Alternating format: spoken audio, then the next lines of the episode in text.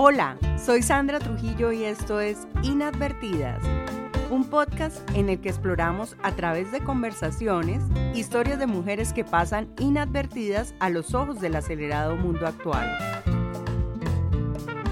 Mujeres que en sus vidas personales superan pequeños y grandes retos y que construyen sueños donde la magia de la vida les otorga aprendizajes y que al final son más extraordinarias de lo que creemos.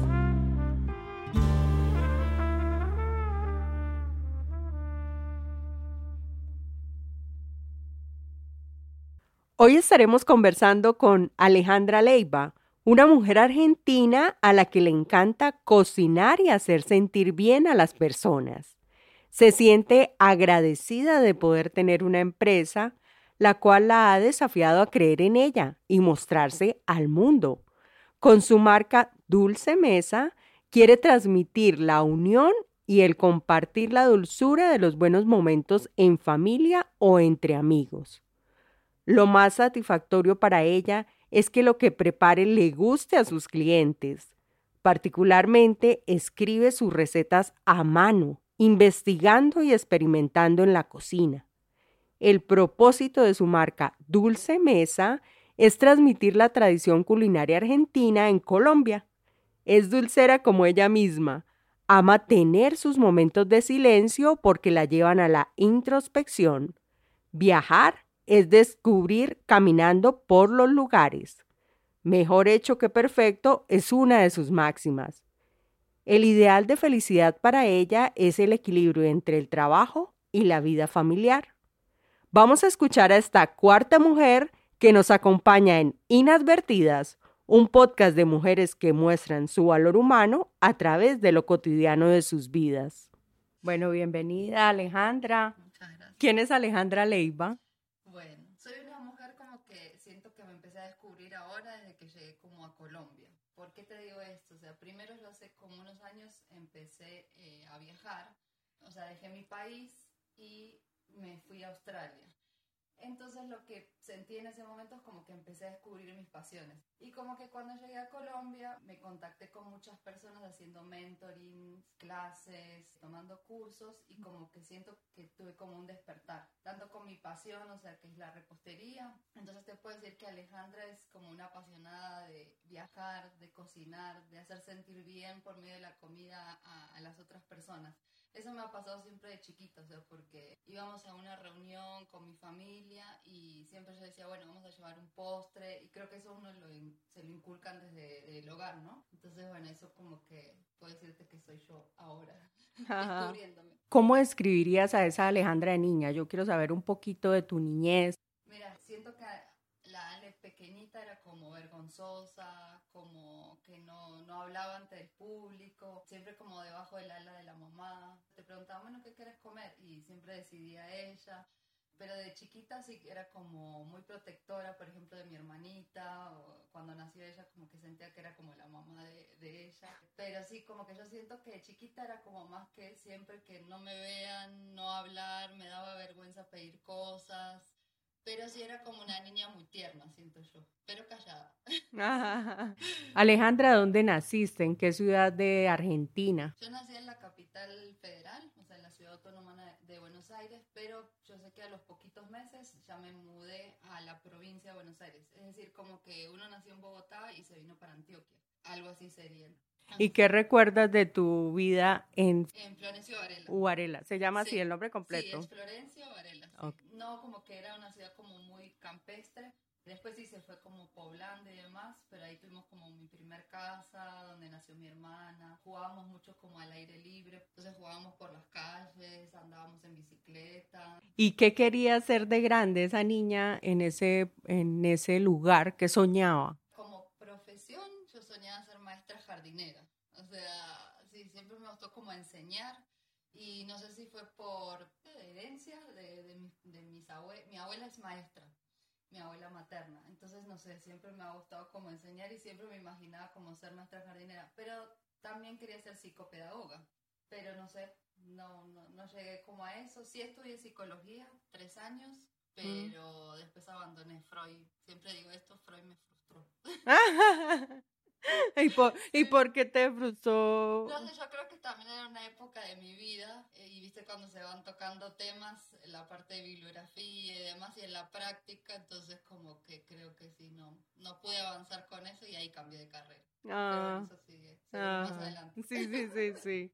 ¿Y qué consejos le darías tú, mirándote en, en retrospectiva, Sí. a la mujer de 20 años? como que no, no tenga miedo, salga como al mundo, o sea, Mm. sí, yo creo que eso, que se anime mucho a hacer muchas cosas, que, que no tenga vergüenza de lo que le digan los demás, o, o la crítica, ¿no? O sea, el miedo a la crítica de, uy, ¿qué te están diciendo los otros? ¿O qué dirán de vos? Ah. Porque yo creo que hice eso como a los 30, pero me hubiese gustado como Ah, ok. unos años antes. Sí, sí, sí. ¿Y qué recuerdas de esa etapa de tu vida de mm, juventud, pues, como de la etapa de los 20 a los 30, ya que me dices que quisieras ir como un poquito más para atrás? ¿Qué es lo que más recuerdas de esa etapa? O sea, a mí, si me, me corro un poquitito más para adelante, como terminando lo que se dice la secundaria, no sé acá cómo se dice, como a los 17, Sí, es 16, secundaria. como que a mí no me gustaba salir, o sea, mi- mis papás me decían, dale, anda a bailar, anda, anda como, no, no me gustaba, o sea, yo siempre era como muy hogareña, me gustaba estar en mi casa, y mis amigas sí como que les gustaba salir, pero a mí mucho de noche no. Entonces como por eso te digo como que empecé como más tardecito. Ya así a los 25 empecé a salir con mi pareja. Sí tuve novios, algo y todo eso, pero como que la pareja que tengo actualmente fue a los 25 y con él siento como que empecé a descubrir más cosas porque él es, bueno, es paisa, pero estaba viviendo en Argentina, entonces como que él quería descubrir todo lo de Buenos Aires y él conocía mucho más que yo. Entonces como que yo decía, ay, pucha, esto yo no lo conozco, ay, esto no, este café, ¿no? Entonces como que siento que él me despertó un poquitito más la curiosidad para empezar a viajar, a, a, no sé, probar comidas nuevas y demás. Entonces siento que los 25 fueron como un pico para, para como ese despertar. Y ahora, ¿cómo te ves en este momento de tu vida? Que interiormente como que valoras y dices, ay, qué rico estar en esta edad. Sí, valoro mucho como siempre centrándome como en mi hogar, o sea, me gusta mucho eso de la familia, de unir a la familia, pero siento como que tengo más amistades, o sea, como que tengo más relaciones, o sea, no solo amistades de que, bueno, vamos a tomarnos un trago, vamos a tomarnos una cerveza, sino como que acá en Colombia particularmente me hice muchos amigos, pero como de mi área, o sea, como en la parte gastronómica, no sé, ahora estoy conociendo personas hablando de marketing, o sea, mentores, entonces siento como que tengo conexiones que uno puede sentirse apoyado, como que, bueno, necesito, ay, ayúdame en esto, entonces eso me gusta mucho, o sea, como de esta etapa que estoy viviendo, que creo que es lo que no vivía antes, que no tenía tantas amistades, de Mm. más pequeña, ¿no? Claro. Entonces ah. eso me, me ayuda mucho como a... O sea, obviamente uno tiene que confiar en uno, pero el apoyo de las otras personas lo valoro mucho. ¿Y crees que por lo menos esa timidez que dices que viviste en la adolescencia, eso te llevó a no tener eh, pues como tantos amigos? Sí, puede ser, sí, porque era como muy callada. O sea, como viste cuando llegas a un lugar y no sabes cómo romper el hielo. O sea, como, ay, ¿cómo le hablo a esta persona o qué te pregunto? No sé, como que no, no me salía, o sea, antes. Y ahora como que ya no, no tengo miedo a preguntarle, ay, ¿cómo te llamas? o qué haces? O sea, si estoy así, o sea, antes era como el silencio total y yo era así como la, la de la mesa que no, no metía ni, una, ni un bocado. Ahorita me hablaste que estuviste en Aus- Australia. Yo quiero que me cuentes en qué ciudades has vivido. Sí, yo me mudé directamente desde Argentina a Australia y primero nos fuimos a Perth. Que Perth es como de la parte de abajo de Australia, en una punta muy lejana eh, del west. Y mm, ahí es un lugar como muy tranquilo, o sea, se vive como la naturaleza es muy bonita, o sea, todas las playas y demás. Pero después como que en ese lugar no encontrábamos trabajo, o sea, con mi marido. Y ahí fuimos particularmente a estudiar inglés. O sea, estuvimos casi seis meses estudiando un intensivo de inglés. Íbamos todos los días a estudiar inglés. Y después sí ya dijimos, bueno, no, tenemos que ver a qué otra ciudad nos vamos y nos fuimos a Melbourne. Que Melbourne es una ciudad donde pasan muchos eventos, tanto deportivos como la parte gastronómica. Entonces como que ahí vimos mucho más flujo de personas y fue mucho más fácil para encontrar un trabajo y también mi marido empezó a estudiar una carrera particular. Porque él fue el que estudiaba, porque uno para estar en Australia tiene que o estudiar o ir con una visa de trabajo y demás. Entonces él era el que estudiaba, después empezó a trabajar, pero yo era la que trabajaba constantemente. Ya después de Australia, eh, se vinieron para Medellín. Sí, nosotros estuvimos tres años y medio en Australia, pero yo en el medio viajé a Argentina. O sea, de Australia me fui a Argentina, a, como estaba mi familia allá, y estudié en, en una escuela de gastronomía de Argentina y la, la, mejor decisión era venirnos para, para Colombia, o sea, porque Argentina tampoco está como muy buena situación económica. Yo hablé con mis papás y ellos me dijeron, no, andate mejor para Colombia, que está mucho mejor. Esto hace tres años, ¿no? Para mí fue como, los primeros meses fue muy triste, fue muy triste venirme para acá, porque en Australia como que uno se maneja un poquitito más libre, o sea, no sé, yo andaba en bicicleta a las 12 de la noche, sola, o sea, no, y no pasaba nada. Y acá un poquitito la inseguridad la noté al principio. Y no sé, el, los medios de transporte, no digo que sean malos los medios de transporte acá, pero son muy diferentes de los de Australia. En Australia te dicen 4 y 32 va a pasar el bus. Y pasa 4 y 32. Entonces como que uno venía como a esa mecánica muy automatizada y acá como que uno, bueno, no pasa el bus, ¿qué hago? Y como que caminar me daba susto eh, el tema de calles y carreras no entendía para dónde iba. Entonces fue un cambio bastante brusco. Pero sí me sentí muy acompañada con la familia de mi marido porque ¿qué te pasa? ¿Qué necesitas? O sea, como que entonces eso, en eso estaba bien. Bueno, y entonces, ¿cómo fue esa transición de Argentina a Australia? O sea, en, en, la parte de transportes y demás, no, eso como que bien, o sea, nos acomodamos rápido, pero sí en el, el tema del idioma, ahí fue la dificultad porque uno piensa que sabe mucho inglés y cuando llegamos a Australia no entendíamos nada. Eso fue lo, como lo duro de, Argentina a Australia. Y también empezar como a buscar trabajo, tener la primera entrevista en inglés, acostumbrarme a hablar con los clientes en inglés, aprenderme encima yo, en mi primer trabajo fue en un restaurante indio. O sea, de comida como toda... Diferentísima. todo diferente, o sea, sí la conocía, pero imagínate los nombres, o sea, entonces sí, fueron muchos desafíos, pero la verdad estábamos como, uh, o sea, como con la cabeza abierta para absorber muchas cosas. Y la escuela nos ayudó mucho, o sea, la escuela de inglés en la que estuvimos, porque las maestras eran de ahí, entonces nos ayudaban, teníamos actividades, pero no, fue muy, muy linda la experiencia. Cuéntanos, Alejandra, ¿a qué te dedicas aquí en Colombia? Desde que llegué a Colombia, yo llegué en octubre del 2019, y en noviembre arranqué con mi emprendimiento.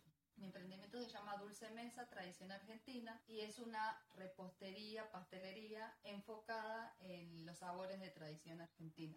Al principio empezó solo como una repostería y lo primero que vendí fueron los alfajores, pero después me empecé con este proceso que estoy viviendo en emprendimiento que había algo más escondido ahí detrás. Entonces por eso como que me quiero enfocar bien en el sabor de tradición argentina, que no solo se refiere como a los productos, sino como a las tradiciones. O sea, como estoy tratando de transmitir y comunicar, o sea, qué es lo que pasa en Argentina, o sea, cómo te traigo yo las tradiciones acá a Medellín, Colombia. ¿Y quién te enseñó a hacer las empanadas argentinas? En realidad las aprendí como solita estando en Australia, porque ahí fue cuando, ah. cuando empecé a hacer empanadas, porque como que uno cuando está por fuera, como que extraña muchas cosas de su casa. Y entonces como que un día dijimos, bueno, vamos a hacer una fiesta con amigos y demás. Y dije, bueno, yo llevo las empanadas. Y como eran colombianos, uno es mexicano, o sea, los que vivíamos en la casa. Y yo argentina, dije, bueno, yo hago mis empanadas argentinas. Pero fue todo un, un desafío porque no tenía que ni palo de amasar, que no, no sabía, o sea, la, la masa estirarla no era fácil a mano. Bueno, fue todo un desafío, pero buenísimo. Y ahí fue cuando las empecé a hacer.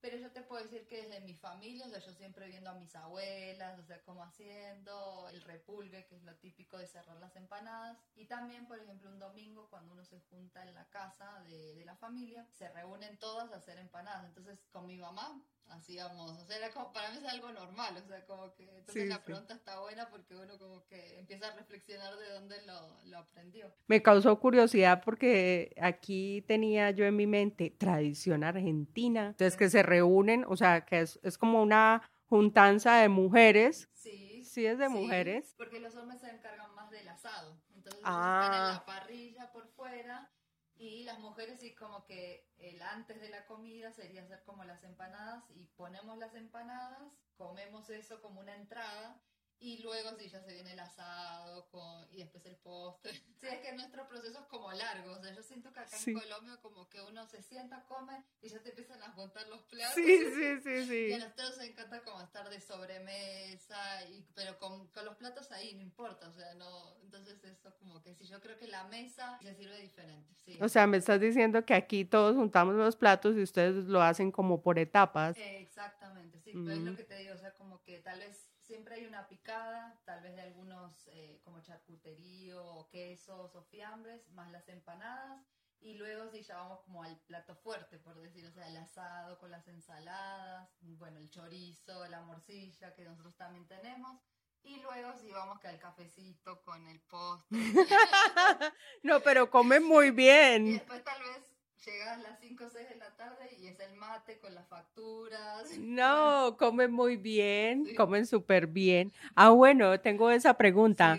Eh, vamos a contar porque, ¿qué es la factura? Bueno, nosotros somos muy eh, aficionados en la parte de panadería, somos muy fuertes, o sea, por la, la influencia de los inmigrantes, tanto italianos, españoles, y la parte de panadería ya es muy buena. Entonces, las facturas son una masa, o sea, le llamamos media luna. La media luna es una masita parecida al croissant, que es de hojaldre, se hace con harina, mantequilla y azúcar obviamente, y eso se hornea. Entonces, pero acá a las facturas en Argentina lo que se le llama es porque son diferentes formitas. O sea, hay una que parece un moño, entonces se gira la, la masita. Es para distinguirlas en realidad. Y se le pone lo que sería guayaba, que allá le llamamos membrillo, y crema pastelera, que es la cremita amarilla. Entonces hay una formita para cada factura. O sea, factura se llama en general, pero tenemos diferentes sabores. Y te voy a contar una curiosidad que cuando hubo todo el tema de los militares y demás en Argentina, se le ponían nombres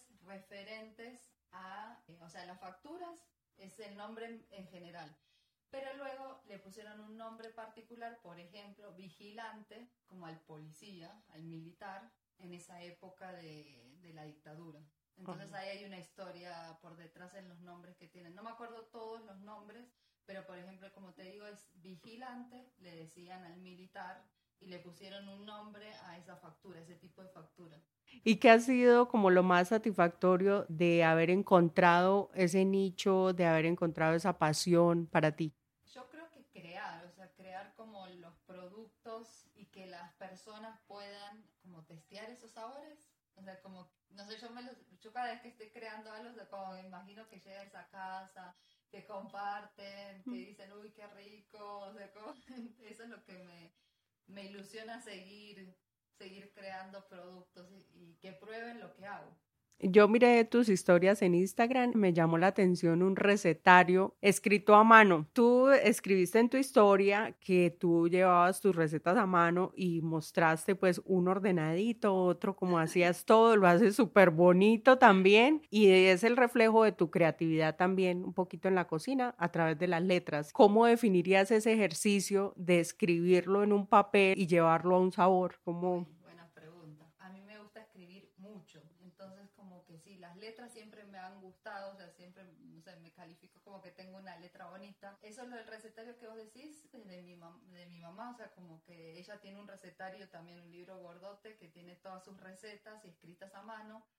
Entonces yo empecé como a ordenar esas recetas ahí pero llevarlo como del papel, yo lo que hago es casi siempre tomar como ideas de varios libros y demás y trato de probar recetas. Y si hay algo que no me funciona acá, porque como son recetas de Argentina, a veces no me funcionan con la materia prima de acá. Entonces le reformulo algunas cositas, no sé, le pongo un poquito más de harina y empiezo así como a jugar. Si la primera no me sale, o sea, como trato de la segunda, a ver, y le doy a probar a mi familia y demás, o sea, o amigos y te dice, ah, bueno, sí, esto sí me gusta, esto no, entonces, pero sí es un proceso como de investigación. Yo creo que eso porque yo le empiezo como a hacer, bueno, el porcentaje de la harina es tal, el agua, los líquidos que le puse es esto, entonces sí es como toda una investigación, yo soy muy metódica también.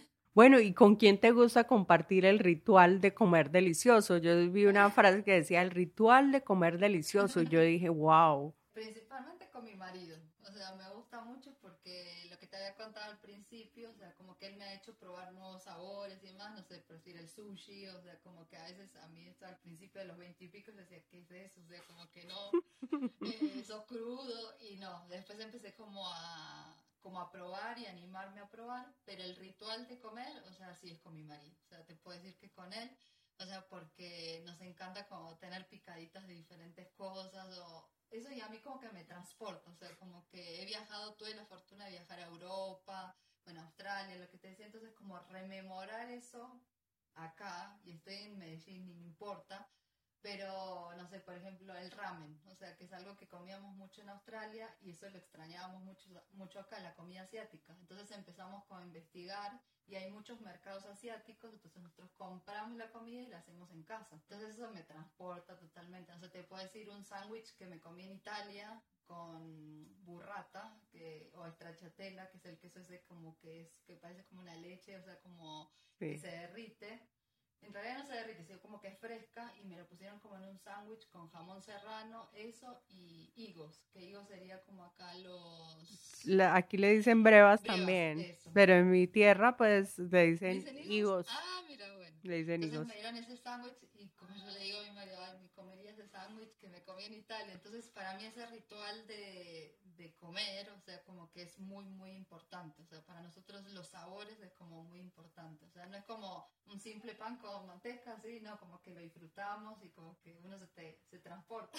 Ah, sí. ¿Y cuál es tu sabor favorito? O sea, dulce, el chocolate. Salado, no sé, no estoy muy definida, o sea, pero no, pero lo mío es lo dulce. Para mí lo dulce no puede faltar.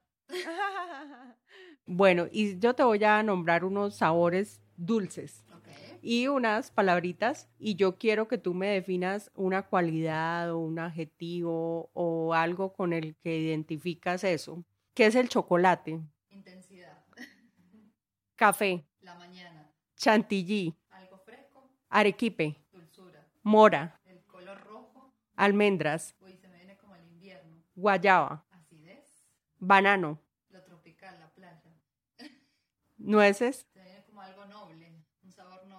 ¿Y qué retos ha tenido ese emprendimiento? Lo considero como un emprendimiento nuevo, pero ya no tan nuevo, porque va a cumplir tres años. Pero retos tiene muchos, o sea, no sé, por ejemplo, uno de los retos fue al mostrarme, o sea, como ser la cara de, de la marca Dulce Mesa. Creo que eso conecta mucho, entonces eso fue un descubrimiento importante, o sea, pero es el animarte como, hola, soy, soy Ale, o sea, y es, es un desafío, ese fue uno de los retos principales. Otro reto es como creer en mí, o sea, creer en mí de que lo que estoy creando, o sea, los productos que tengo y lo que quiero transmitir a la gente le gusta, o sea, porque a veces eso como que uno se le viene como el síndrome del impostor, uno lo hace dudar, entonces, hoy sí, realmente le gustarán mis empanadas, uy, sí, eh, ¿será que lo estoy haciendo bien? O uno se empieza como a comparar, entonces yo creo que ese es un reto de el creérnoslas nosotros, ¿no? O sea, como, como que lo que tenés lo tenés adentro, entonces yo creo que el hecho de emprender esta montaña rusa en la que uno se embarca lo hace conocerse mucho creo que eso le agradezco mucho al emprendimiento sea, porque eso me ha hecho como hacer un trabajo introspectivo y duele, duele y, duele, y lo repito mucho, pero la verdad vale la pena. O sea, es como un despertar. Creo que nombro mucho el despertar, esto de, de, ser mujer, pero creo que es importante. Es importante el emprendimiento como, como, proceso. ¿Qué experiencia o qué mm, suceso como particular te ha pasado de alguna reacción de algún cliente frente a tus productos, cuando tú los entregas, cuando los ven? Una de las primeras experiencias que tuve, lamentablemente el mensajero, que era un mensajero externo, llegó al lugar donde tenía que entregar y cobró el domicilio. Lo que le enviaba esta mujer a la persona era un regalo. O sea, imagínate que te lleven un regalo y que vos te ay, señora, tiene que pagar el domicilio. Y yo como que, ay, no. Y esta señora llamándome, yo no sé por qué no tenía señal. Bueno, cuando llego a la casa veo las llamadas perdidas y me dice, eh, ay, este muchacho le cobró el, domicilio a la persona que yo le hice el regalo. Y yo como que, no, ¿por qué? O sea, bueno, llamándolo a este muchacho no me podía comunicar porque ya era como en la noche. El otro día, bueno, se solucionó, fue, le hizo la devolución del dinero, pero bueno, es como una experiencia chocante, o sea, para la persona que, que recibió ese regalo, porque obviamente no tenía que ser así la experiencia. Y con respecto a algo bien positivo, o sea, cuando, me encanta cuando comparten, o sea, como comparten su experiencia, no solo por ponerlo en las redes sociales, pero sino a veces cuando me mandan un mensajito, uy, Ale le encantó, uy, Ale disfrutamos en familia, quiero más de esos alfajores, por ejemplo, pero eso me encanta, eso sí, me, encanta recibir mensajitos. Hay unas frasecitas muy lindas, empacamos con dulzura y felicidad, postre, un simple arte de placer y dulzura.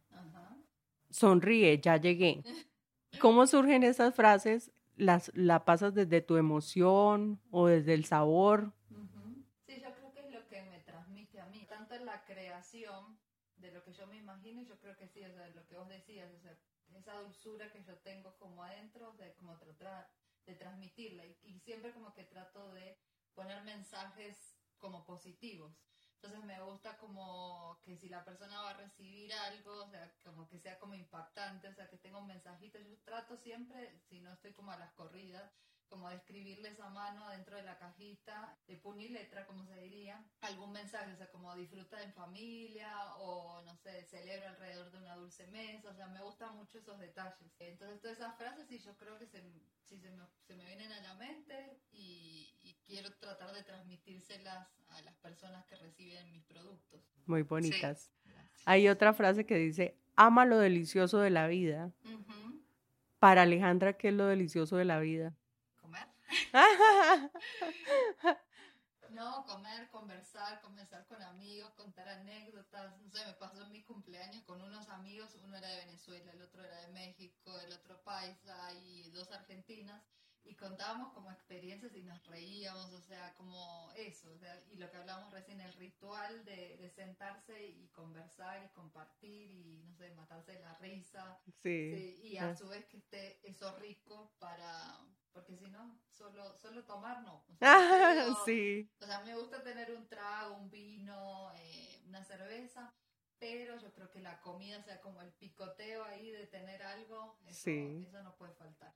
Es importante. Colocaste también en una tarjetita que tienes en tus productos, disfruta, saborea, sonríe, deleita, vive, ama. Sí. Te voy a preguntar, ¿qué disfruta Alejandra? Una siesta. ¿Qué saborea Alejandra? Lo dulce. ¿Qué hace sonreír Alejandra? Unas flores. ¿Qué deleita Alejandra? No sé, un atardecer. ¿Qué quiere vivir Alejandra que no ha vivido? Da hasta desafiante la Vivir una experiencia, o sea, como una pasantía en algún lugar de Europa o algo, no sé, en una panadería. Entonces como que a veces siento como que me gustaría empaparme como de cómo lo hace otra persona, o sea, pero estar ahí como en acción. Ah, Entonces eso, me gustaría vivirlo, o sea. ¿Qué ama Alejandra? A mi marido lo amo mucho. ¿Qué amo? ¿Qué amo? O sea, como en lo personal, a veces me gusta estar sola, o sea, eso amo, amo estar sola y como estar introspectiva, o sea, como escribir, como preguntarme, eso, eso lo amo mucho, ese espacio de, de, silencio que muchas veces, a veces te parece incómodo, pero a mí me gusta, me gusta estar a solas y darme un mimo, o sea, pero no sé, escuchar linda música. Sazón, dulzura y calidez. ¿Qué o quién tienen esos ingredientes que lo añaden a tu vida? Mi mamá como la parte cálida y el, el sazón, o sea, lo aprendí de ella. Mi papá, o sea, a pesar de que a veces yo siento que es como más frío, pero últimamente como que nos acercamos mucho más, o sea, cuando uno está más lejos de sus papás, yo creo que uno se comunica más. Eh, y tiene, tiene la dulzura por ahí. Ah. Y calidez también es muy cálido, muy protector.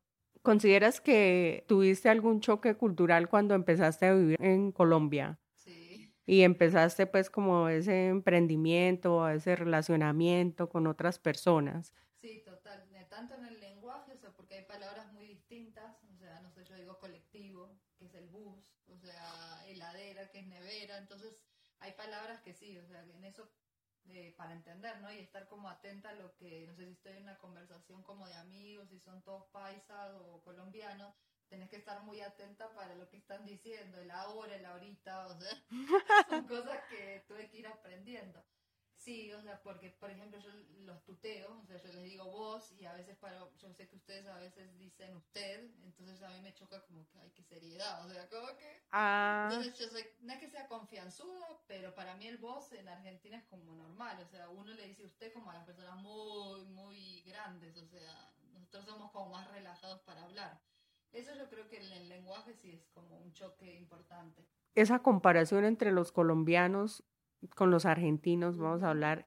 ¿Qué consideras que hay diferencias, hay similitudes? Yo creo que los colombianos tienen mucho amor por Argentina, o sea, porque, no sé, el, el tango, Gardel, es lo que me han mencionado personas que viven acá. Y lo que te digo es que mucha gente ha viajado, por ejemplo, a estudiar a Argentina y después se devuelven, o sea, para estudiar medicina, bueno, fotografía, toda la parte de artes, que creo que en Argentina es muy, está muy explotado y hay mucha oferta, entonces yo creo que le tienen un cariño especial. Pero sí he notado particularmente en Medellín que son muy tradicionalistas, entonces, eh, o sea, son muy familia, o sea, familia, bueno, familiares nosotros también somos como con, de la familia.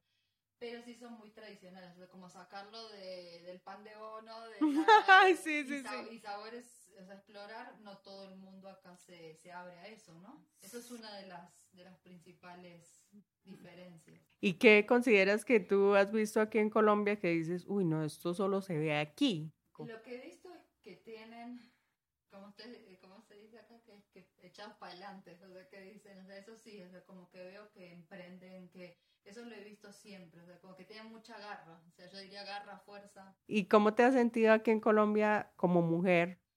Eh, al principio me ha costado porque no sé, me, me chocaba un poquito, por ejemplo, en las reuniones de amigos, que los hombres van por un lado y las mujeres por el otro. No sé si eso es particular del grupo que yo me junto, pero eso como que me chocaba, o sea, ¿por qué no podemos estar como todos? Pero en general me sentí como bien. ¿Y, y como qué diferencias puedes ver entre las mujeres de tu país, como de Argentina, y una mujer colombiana? Por ejemplo, en Argentina somos como un poco más naturales, Sí. no desarregladas, pero naturales. Acá yo siento como que a uno llegan y a veces como que... Lo escanean. Exactamente, y a mí eso un poquitito me incomoda. ¿Y qué significa viajar para ti?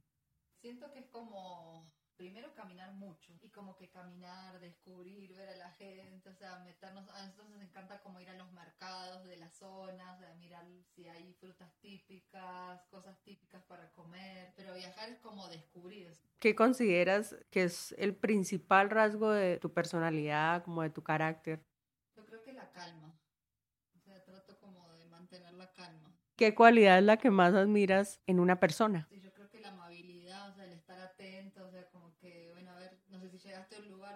al- algo de comer, o sea, no sé, en esas, ser atento como a uno, pero ser amable, o sea, como educado. ¿Qué espera Alejandra de sus amigos, de los que son sus amigos?